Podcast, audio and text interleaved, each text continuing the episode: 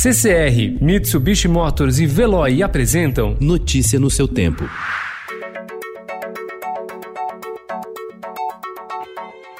Olá, seja bem-vindo. Hoje é sexta-feira, 12 de junho de 2020. Eu sou Gustavo Toledo, ao meu lado, Alessandra Romano. E estes são os principais destaques do jornal Estado de São Paulo.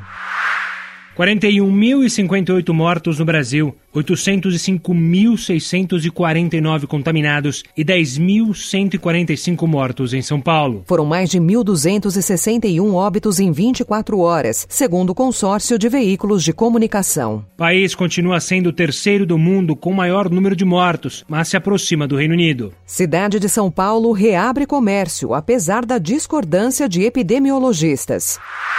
Shoppings reabrem com movimento fraco. Bolsas caem por temor de segunda onda e recessão mais forte.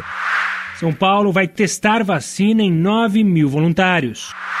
Novo ministro das Comunicações, deputado Fábio Faria, chega ao governo com a missão de pacificar a relação do presidente Jair Bolsonaro com o Congresso e melhorar o seu relacionamento com a imprensa. Europa vai vetar turista de países com Covid em alta. Justiça barra alta do limite de compra de munição. Nomeação no Instituto de Patrimônio Histórico e Artístico Nacional é suspensa pela Justiça. Eike Batista é condenado a oito anos de prisão.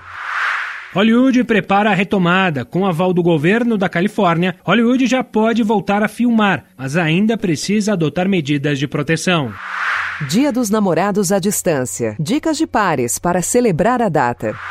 Nando Reis procura alento no interior. Isolado em Jaú, o cantor faz live neste Dia dos Namorados. Notícia no seu tempo. Oferecimento CCR e Mitsubishi Motors. Apoio Veloy. Fique em casa. Passe sem filas com o Veloy depois.